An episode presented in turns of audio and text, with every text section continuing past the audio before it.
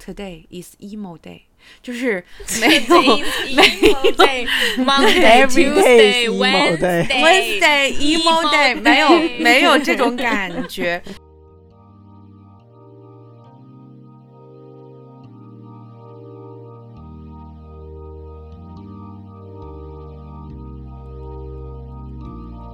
When you try your best but you don't succeed. When you get what you want but not what you need. When you feel so tired but you can't sleep. Stuck in river. 欢迎来到 Plastic FM，我们是四个长沙别发起的一档塑料普通话播客。我们会在每个月选两到三个周五进行一些不定期的更新。我们立志成为全宇宙最受欢迎的塑料普通话播客。最近有一点 emo，谁呀、大家啊，everybody 吧，就是有一就些是我也很 emo，每就天都是因为是这样的，因为我前两天真的非常的 emo，但我今天就好了，所以今天聊到这个话题的时候，因为你就是因为有一点点，我知道因为你，大姨妈我知道啦，对对你这是金钱综合症。对对对，而且今天就是没有下雨了，今天太阳还不错。哎，你们大姨妈之前的 emo 就是严重吗？我还挺严重的。我之前觉得我不严重，但是前两天真的很 emo。但是我觉得那个其实是很多因素啊，前两天就新闻呐、然后又疫情嘛，然后又有一些天灾人祸啊，然后又就天气真的很糟糕啊。我就是有一种就是不得劲儿的感觉，就是干什么都好像不太爽的那种感觉。对，是的，我 emo 的时候，我不是不爽，我就是整个人就是感觉低到了尘埃里，就是什么也不想干。那你没有食欲吗？有啊，食欲 还有，哎我这个人，我什么时候都不会影响我的食欲，就是什么大分手 啊，没有我会或者是那种我都不会影响食欲啊，该吃吃，该喝喝。听歌吧，我觉得我是赵师傅，我抵抗 emo 的方法就是 听歌。太突然了，太突然了，你这什么呀？找一些特别 emo 的歌来听一听，然后缓解自己那种情绪。我记得我小时候听那个 Coldplay 的那个 When You Try Your Best 那个歌叫什么名字啊？But you don't succeed. You get what you want, but 词 not what you need. 哦、f i x you，对。Fix 哦，这首歌我很喜欢，这首歌我。也很喜欢。但是我真正喜欢上这首歌，是因为那个金高银跟那个丁海演的那首，是的是的是的是的那个那个那个电影。太好看电了，我也想哭了。大家好，我是曾老师。哎，我是会喜欢看一些这种纯爱的电影或剧，就是那种无脑甜宠剧或者无脑甜宠电影来治疗 emo。我是仔仔，我 emo 的时候会想要做一些那种就是 guilty pleasure 的事情，就是莫名其妙的会因为那些事情觉得被治愈到，比如说在床上吃东西，以及不刷牙睡觉是我的 guilty pleasure。就是你会特意这样是吗？对，大家好，我是小鱼。我 emo 的时候，我就会放任我 emo 的情绪，让我 emo 到底。然后就是通常是在深夜以及嗯、起不来的早晨，因为我怎么说呢？我平时都是一个很用力在快乐的人，所以就是当我有那种 emo 的感觉的时候，我也希望我能给我的 emo 一个基本的尊重。就 是就是你就就就是情绪不好的时候，他你不能压制他，或者是马上让他过去，我就会让他放肆一下，嗯，但他总会过去的，是吗？你们一般会因为什么事情就是会特别低落啊心情？天气不好，没有人真的爱我，哦，之类的吧。我因为人总是都会要死的这件事情，我会 emo。我 emo 都是因为那个姨妈或者是就身体原因吧。就我对我自己身口身体有非常强烈的想要控制它的欲望，因为我觉得我是一个很会控制自己身体去做很多事情的人，比如说各种各样的运动，就我都还表现 运动表现不错，你知道吧？然后我也是一个很很就是动手能力很强的人，然后当我就身体不好的时候，会导致我对我自己身体失控的那个感觉，会让我特别特别的难过。我虽然懂，但是 但是你说出这句话的感同时候，身受我。还是觉得有点好笑。我是对自己身体控制力很强的人。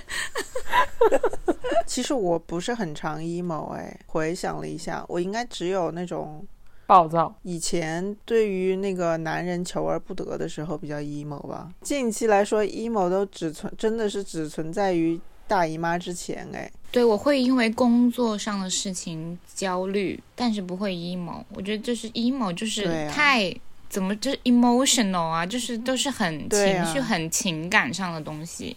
我因为新闻会 emo，我因为疫情非常的 emo。我觉得共情能力很强的人的话，他就是会容易有这个问题。就共情能力太强，这个事情本身就是一个很不稳定的因素，因为太容易受到周围的环境啊，或者是一些讯息的影响，可能很多时候都需要要远离比较 toxic 的环境，那可是现在的大环境就很 toxic，很哎。难很难，你知道吗？就是我微博就会 emo 啊。是的，这个时候就体现出了小红书的好了。就是我觉得地球爆炸了，小红书的人可能还在教你怎么画眉毛呢，什么什么美瞳更好看。回到了消 费主义的怀抱。我上一次是就我觉得是真正的 emo，好像就是疫情刚刚开始的时候看那个武汉的新闻，那个时候哦，不是。大家都在求救吗？就是各种微博上求救，然后你就打开，你就看刷刷刷，你就觉得哎呦实在受不了了，就要关关掉那个手机。我我其实我们就是跟我至少有两任对象都会因为这种事有吵过大架，就是我很容易被这种 时事新闻或者是身边正在发生的这种很悲惨的事情影响。然后影响自己的情绪，然后就会觉得真的很惨，但是他们就是完全不能共情，然后就是会觉得这次怎么了？就是这个事情客观来说的确很惨，但是跟你有什么关系？你为什么要在那里 emo？、嗯，然后就是会吵大架，我会觉得你们怎么这么冷漠？然后你为什么就是完全不能体会到我我所体会的东西？我记得我至少有两任吧，之前呃零八年地震，我也是，我就是那时候就坐在寝室每天哭，就是看那些新闻，然后就每天哭，然后就是之后就是嗯疫情刚开始的时候也是，就是早上一打开手机看新闻就在那里哭，然后旁边的人就会觉得你在干嘛？至于吗？我说你怎么那么冷漠？不说 emo 了，我们来说怎么来让自己变得更开心的方法吧。我想说，有没有什么除了这种就是常规操作以外的操作？有一个对我来说非常治愈的事情，就是看猫吃东西。就是我把那个鱼撕成一点点，放在它碗里，然后它一点一点一点一点吃的时候，我觉得好治愈哦。我觉得对于我来说，看猫吃东西不如我自己吃东西就更治愈。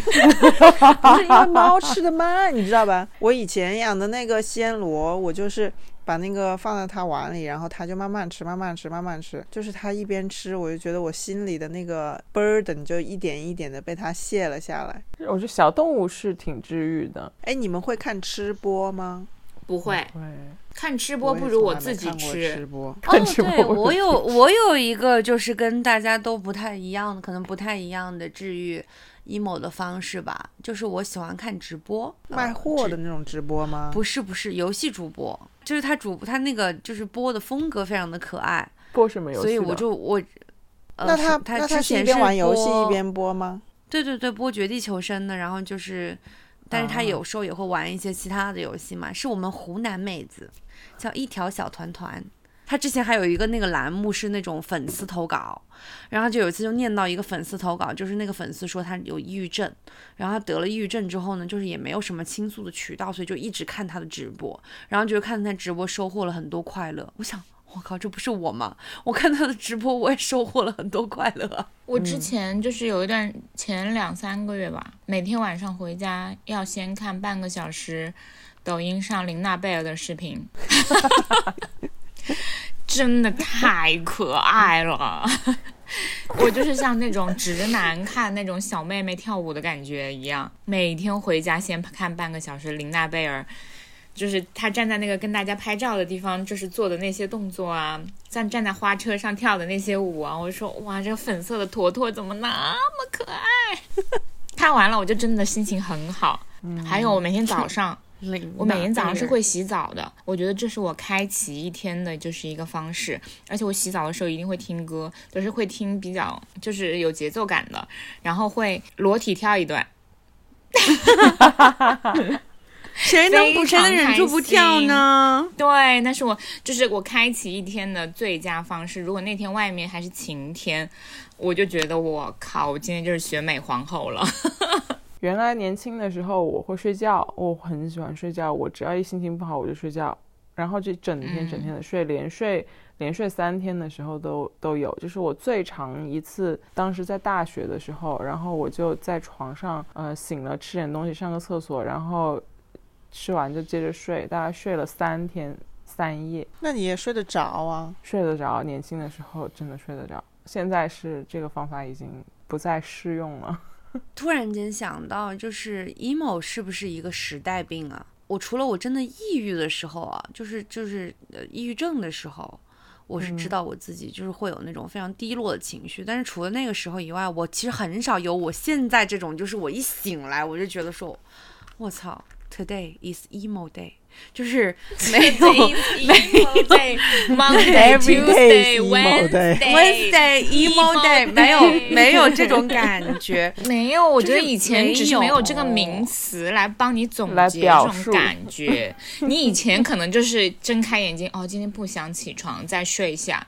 就是你以前不会给自己贴上一个不敢教，说 Today is emo day。我觉得可能也是因为我以前待的地方没有天气，就是真的没有天气像长沙这样子的。你以前住在 L A 吗？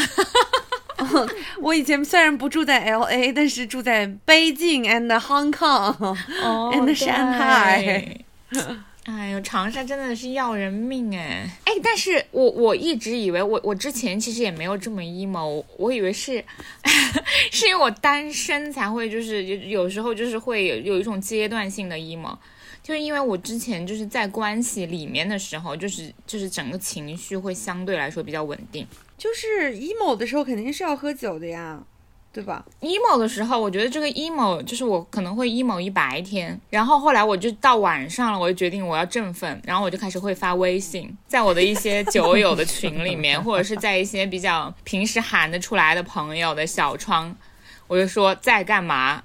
晚上出来吗？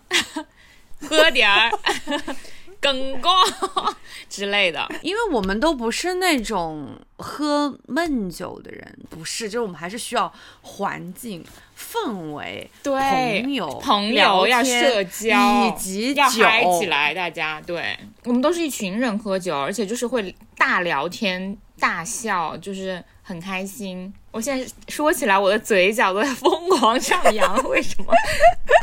就是嗯，对我人我没有喝挂过，你从来没有断过片吗？只有一次。我也很少断片。我有一个印象特别深的是，我在墨西哥的时候去坎昆玩，跟朋友一起，我喝了两杯 Mojito，然后走着走着就直接摔倒在路上，晕倒了。两杯 mojito 啊，两杯 mojito，两杯 mojito，对啊，是下了药吧 哎，？那你酒量可能是，但是我那个晕倒就晕了，可能几秒钟，然后就摔倒了嘛，就恢，然后恢复意识了，然后又站起来说，嗯，我刚才 what happened to me，就那种感觉。然后还有一次就是也是喝得很醉，然后就蹲在一个地方看放烟花，蹲着蹲着我就睡着了。啊！哎呦，我我跟仔仔里两个就是酒量强者，一直就是满满脑子上面都是问号。对于你的这些酒后行为啊，哎，我喝完酒以后我会不舒服，我就是会呕，就喝多了以后会呕，然后我会自己去医院打针。就真的对你自己的身体的控制力很强，不是因为他对醒酒醒得我也觉得很快，打点滴。爬起来打去医院打针。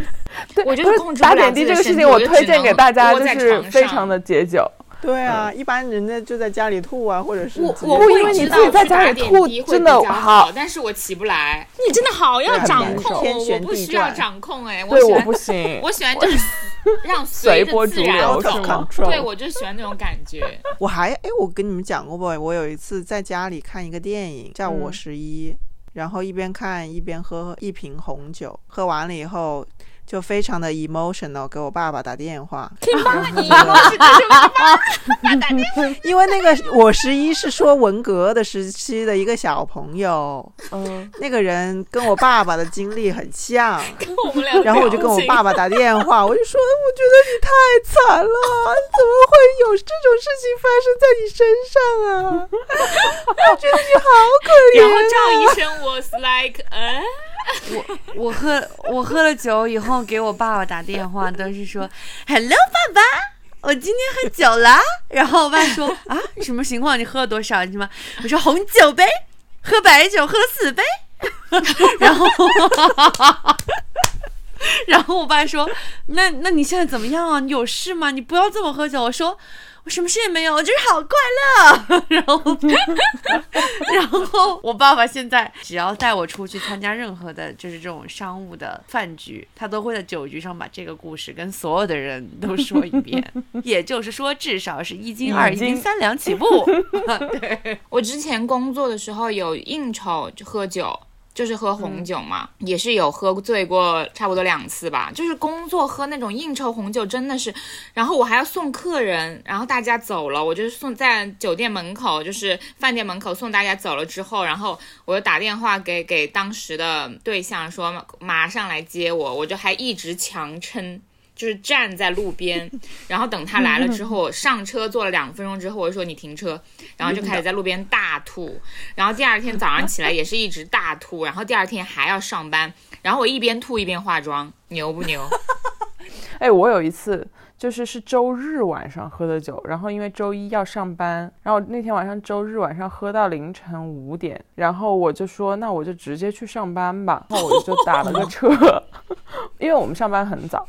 就我就直接打了个车打到我们单位门口，然后打到单位门口的那一瞬间我不行了，开始吐。然后我们单位门口有一个报刊亭，当时有一个那个绿色那种中国邮政的那种报刊亭，然后我就蹲在报刊亭 面前吐，然后吐了一个小时以后，那个报刊亭的人来了，然后给我拿了一张凳子，因为在马路边嘛，坐着拿了一张那种小 凳子，说马扎，你坐着吐，然后我就坐在那个板凳上，又吐了一个小时，吐到七点，快上班了。我说我不行了，然后我自己去医院了，仍然没有上班，是没没有上成班。上次仔仔李喝醉了，然后就坐我的车，我们就喊了代驾回家。他的就是从解放西出发到他家里，他的头全程就是在车窗外吐，对对，然后然后头发在是这样空中子飞扬。我自己抓住了我左边的头发，我还有一丝清醒，我自己抓住了我左边头发，但我右边的头发就是在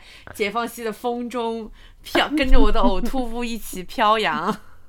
对，然后我手上抓着，就是我左手抓着我自己的头发，右手上抓着一坨卫生纸，然后我就是吐了之后，我就拼命的擦小雨的 车。你你也是但是那天最搞。笑的并不是这一切，对，那天最搞笑的是小鱼其实喝的也有一点多了，所以在我进家门的那一瞬间，就是摁完密码打开门那一瞬间，我就感觉到我背后有一股推力，这样砰的把我推进了我的家里，然后门砰的一下就甩上了，他就走了，他把我推进去了，然后我就坐在我卧室的门口的地上，坐了非常非常久。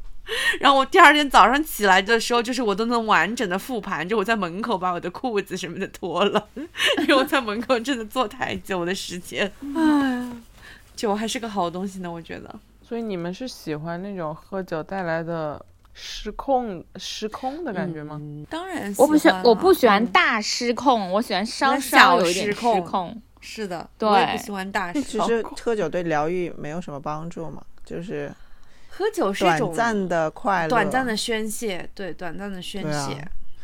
emo 还是还是那个 emo 啊，我觉得 emo 像感冒，它就是无论你做什么，七天以后会会，无论你做什么，它都会自愈的。就是你中间喝酒也好，或者什么事情也不不做也好，反正就是每个人可能有一个周期吧，三天或者我觉得五天或者七天。对于我跟小鱼来说，长沙如果明天出太阳的话，我们俩应该就是街上的百灵鸟了吧？没有哎，我刚刚就是这样看到那个视频里的自己，怎么也 emo 不起来，怎么这么好看，这么美啊？我觉得这是这个事情很正常吧，就是你这焦虑啊，就是这种不好的情绪，其实就是一个你情绪就是一个那个波动的一个曲线嘛，你总会有一个高点，然后也总会落下来，但是你还是会上去，然后也同样还是会下来，所以你就是要，嗯，在每一次高点和低点都享受其中，have fun。所以你会嗯哼刻意的避不不去看那些互联网的让你 emo 的东西，不，会，不会，你会尽情享受你的 emo 时刻。就是我不会因为那个东西让我 emo 而不去看，我只是会因为我真的不是那么感兴趣，或者是我觉得那些东西看多了，就是不会对我现在有太大的帮助，或者我现在不需要那样的信息而不去看。我觉得 emo 是一种时代病，有可能你最开始的时候并没有觉得你自己很 emo，但是当你身边的就是逐渐你的朋友，然后你社交媒体，然后整个大环境就是大家都开始 emo emo emo，然后大家都开始丧丧丧的时候，你就会更加的去关注你自己身上的这些丧。然后当你关注到了你自己身上这些丧和 emo 之后，你就会想要办想要想办法去解决掉这些情绪，所以会要去找很多很多的出口。我觉得有的时候可能就像我们之前几期聊到的，就是可能置之不理也是不就是不失为一个很好的办法吧。不是说每一次的阴谋或者就是每每一点小情绪都需要花时间和精力去把它解决掉，。我反而觉得，就是因为发明了阴谋这个词，其实会让你的情绪反而有个出口。哎，就是原来在没有这些，就是大家都说自己 emo emo 的时候，然后如果你有不好的情绪，如果我有不好的情绪，我就会自己默默的，就是像什么睡七十二个小时啊，然后就是那种默默哭泣啊，就是这种这种方式，就是自我去消化。然后，但是因为现在大家都有这个病以后，就会比较自然的说出口，说哎，我今天 emo，反而是一个比较好的情绪出口。对，我觉得你这个观点非常好，而且我觉得就是可能有的，你笑什么啊？你为什么要笑我？因为因为我是觉得就是，如果我是那个真的是会有一些抑郁的人的话，我其实某种程度上会觉得自己蛮孤独的，就是大家都很热闹，大家都很开心，但是就是当你看到就是你身边其实很多人也会 emo 的时候，就是你其实一定程度上会缓解你那种孤独感，就哦，原来就是我，我觉得不是孤独感，是是羞对对耻感，对对对就是原来你是觉得你自己这个人怎么这么对对对对丧，对。情绪怎么这么是差的，而现在发现大家都有这个会有这问题以后，个问题。羞耻感就减是的，而且我们其实就是某种程度上，哎，你也 emo 啊，然后我跟你分享个歌，或者是跟你分享个电影，或者是给你分享点那种呃小笑话、小段子，就是大家可以就是手挽起手，然后一起相互就是治疗一下，就是像参加那种什么戒酒的那种互助协会一样，就是加油 加油，你一定能行的。对，就我感觉就是有一种地球 地球村大家都会有一个 emo day 一样从。来没有觉得 emo 是一件羞耻的事情。就可能有时候没有到羞耻那么程那么大大的程度，但是就是会有那种觉得自己不够好，觉得自己这种情绪是不好的情绪，然后会让别人，就是你的朋友，呃，怎么说呢？他会关心你，就是会给你帮助，但是你同时会给你周围的人带来负担呀。这个会有，会有这这个会有，样子的是的，担心，嗯嗯，就是会嗯怕自己的负面情绪就是倾倒的太为猛烈，就是影响到身边的朋友。对，所以，但是因为我我这个人就是这样子的，就是我。比如说，我会讲讲在讲一件很负面的时候，或者是很悲伤的事情的时候，我自己会你中间会夹杂一个段子，对我自己真的必 须要 插科打诨，不然我根本没有办法完，就是把这件事情好好的表述出来。就是我觉得搞笑也是我的一个疗愈的方式，就是自嘲，搞笑女对自嘲，自嘲或者是一些就是就是把事情往一些好笑的方面去去去解读，我觉得也是我的一个疗愈的嗯方式。会会，就是我的猫来总结了，做一个善良的人吧。总的来说，还是要 啊，我们我们这升华，聊喝酒，做一个善，做一个 be be kind。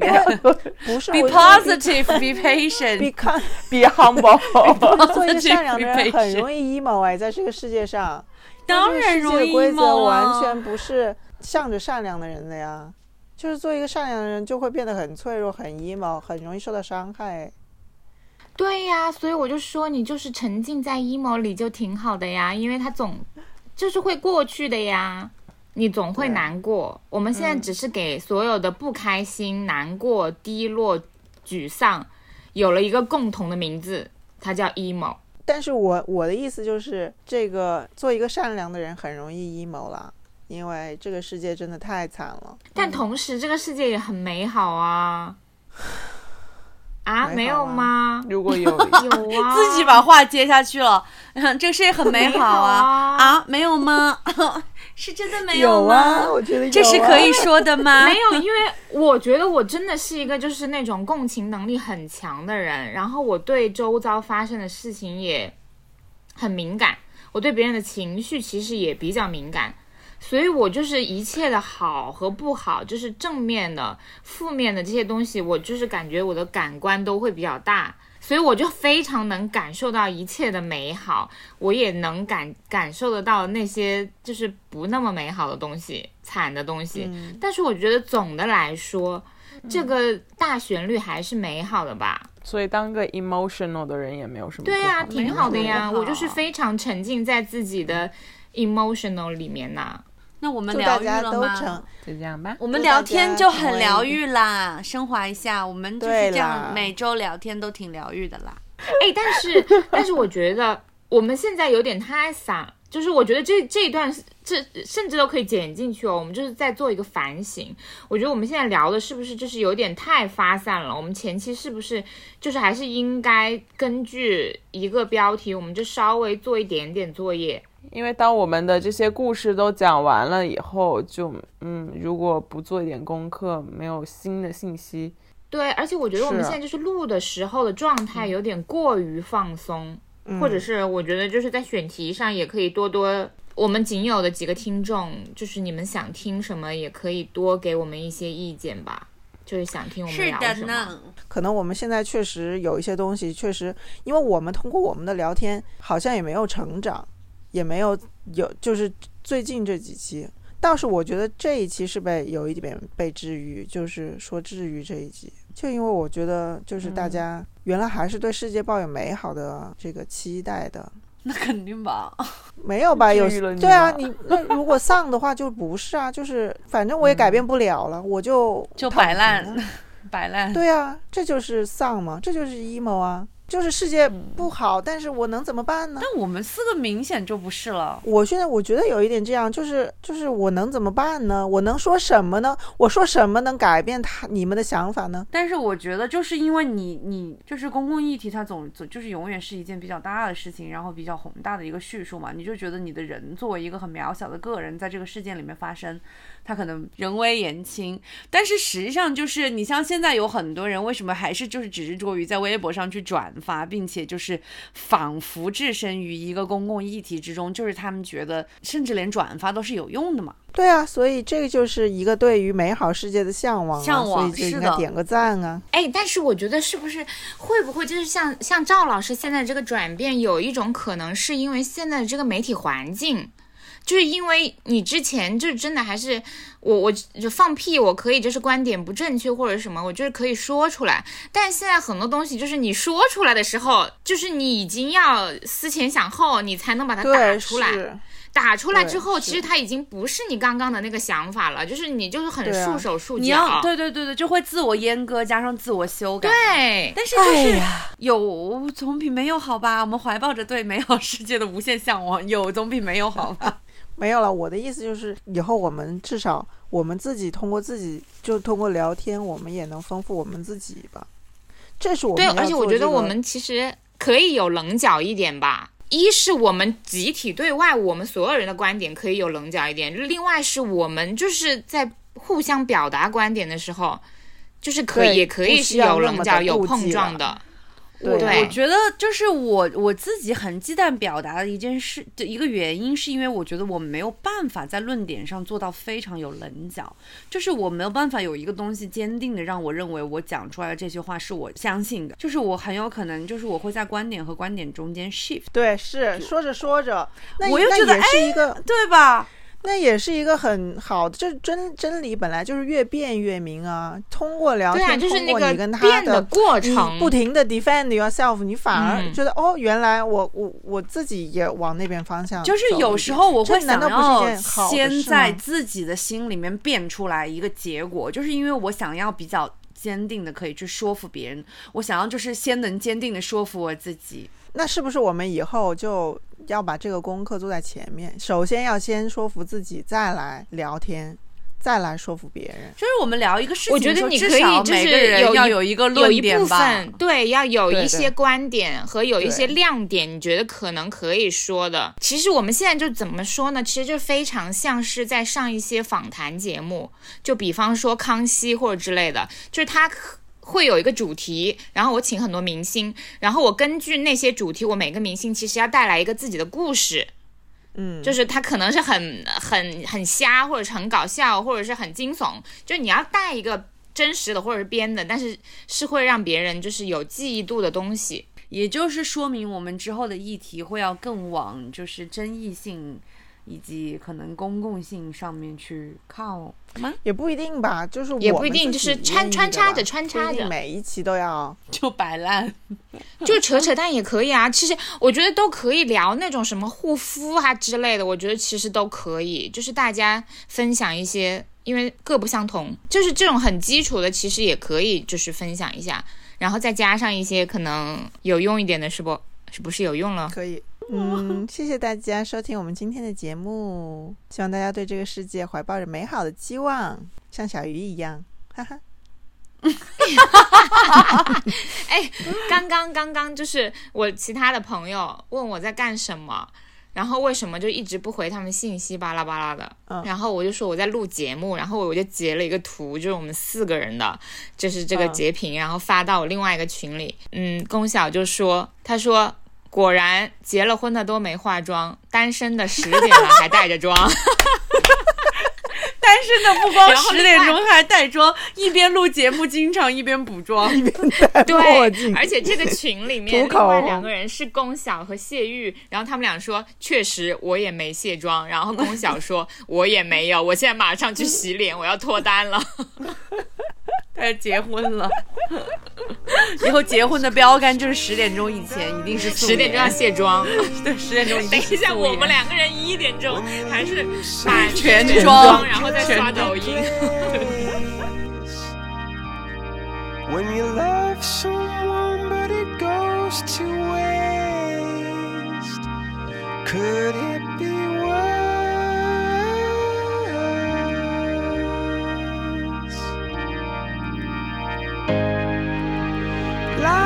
sweet.